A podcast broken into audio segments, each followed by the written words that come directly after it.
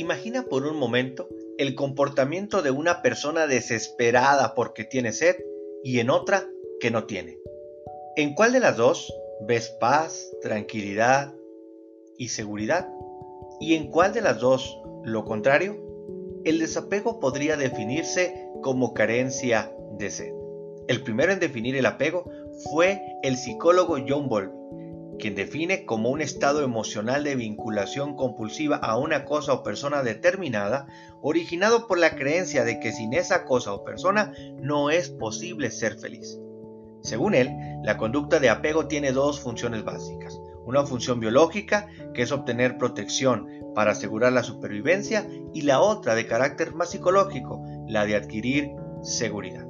El apego a una persona, a una situación o una cosa puede llevarnos a pensar que es imprescindible tenerla en nuestras vidas, a depender de esa persona o cosa, y eso tarde o temprano nos hará sufrir.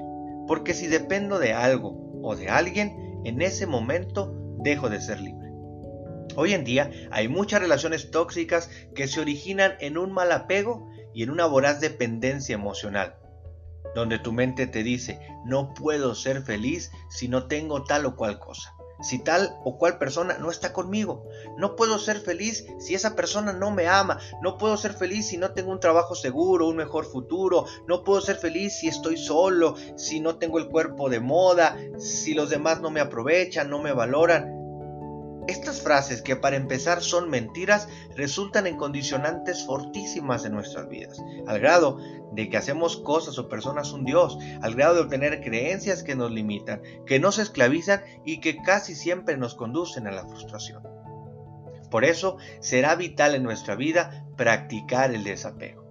El desapego significa básicamente saber amar, apreciar e involucrarnos en las cosas y relaciones, pero desde un punto de vista más equilibrado y más saludable, liberándonos así de esos afectos desmedidos, de esas deidades inventadas que nos ponen cadenas y que nos esclavizan. Es decir, ser capaces de sortear las barreras de nuestra zona de confort para dejar de necesitar, para, para dejar de depender, para dejar de vivir con miedo a perder esas cosas a las que a veces nos aferramos con exceso.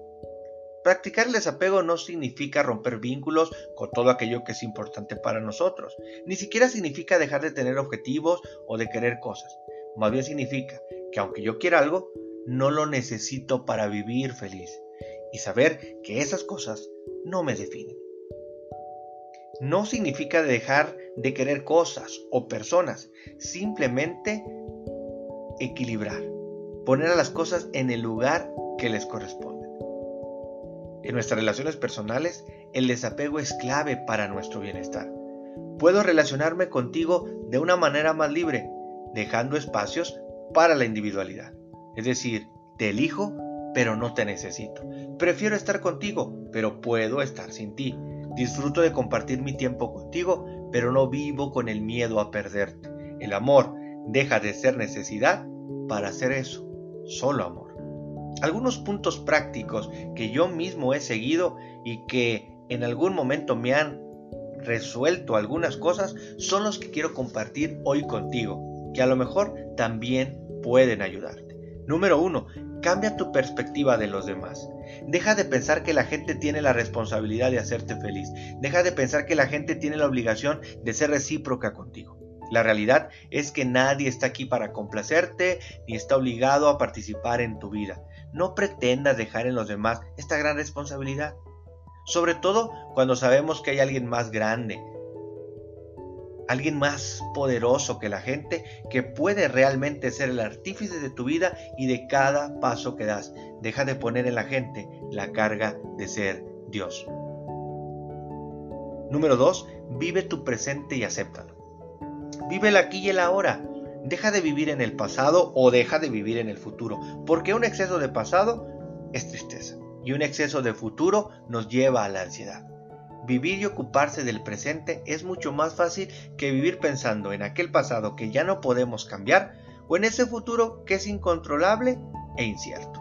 Solo podremos disfrutar de lo que tenemos en el presente. Aprovechalo. Número 3. Adáptate al cambio. La vida está en un constante cambio, nada perdura y todo se mueve. Saber adaptarse al cambio será esencial para la supervivencia. Mira, los amigos se irán y otros vendrán. Las personas a las que queremos desaparecerán o tristemente algún día morirán. Los niños crecerán y tú envejecerás. Es una ley del universo. El apego no me ayuda entonces a avanzar en estos cambios. Cuando todo a mi alrededor cambia, yo también debo hacerlo. No puedo aferrarme al pasado, ni a las cosas, ni a las personas, porque entonces quedaré anclado, aferrado al dolor de la pérdida. Todo cambio y toda crisis me van a ayudar a crecer como persona. Debemos entonces aprender a aceptar los cambios, adaptarnos a ellos y sacar el mayor provecho de ellos. Y eso no significa que no lloremos una pérdida o no suframos. Debemos llorarla, sufrir, aceptar, pero después secarnos las lágrimas y seguir adelante. Número 4. Agradece lo que ya tienes. Con demasiada frecuencia nos encontramos viviendo en nuestros deseos, centrados en aquello que nos falta y en lo que no tenemos. Y entonces nos invade una sensación de insatisfacción difícil de gestionar. Debemos aprender a contentarnos con lo que ya tenemos y no centrarnos en lo que nos falta, porque si no, corremos el riesgo de convertirnos en el eterno insatisfecho. Porque voy a decirte un secreto, siempre habrá algo que nos falta. El contentamiento no es lo mismo que conformismo. Podemos soñar y querer tener más, pero no a medida de aferrarnos como si eso nos definiera o como si de eso dependiera nuestra vida. Una vez más, aquí el desapego será nuestro gran aliado. Cuando no me aferro a las cosas, convirtiéndolas en el centro de mi vida, soy más feliz y más libre porque no genero una necesidad. Recuerda, si no eres feliz con lo que tienes, difícilmente lo serás con lo que te falta. Déjame concluir con esto. Los seres humanos fuimos creados por algo más grande que nosotros, algo no terrenal, así que solo algo de esa magnitud puede satisfacernos totalmente y para siempre. Nunca las cosas terrenales podrán satisfacer los deseos más profundos del ser humano. Ninguno de sus nuevos dioses, falsos e inventados, podrá definirlo y saciarlo. El verdadero sí podrá. A nada te aferres para que nada te haga falta.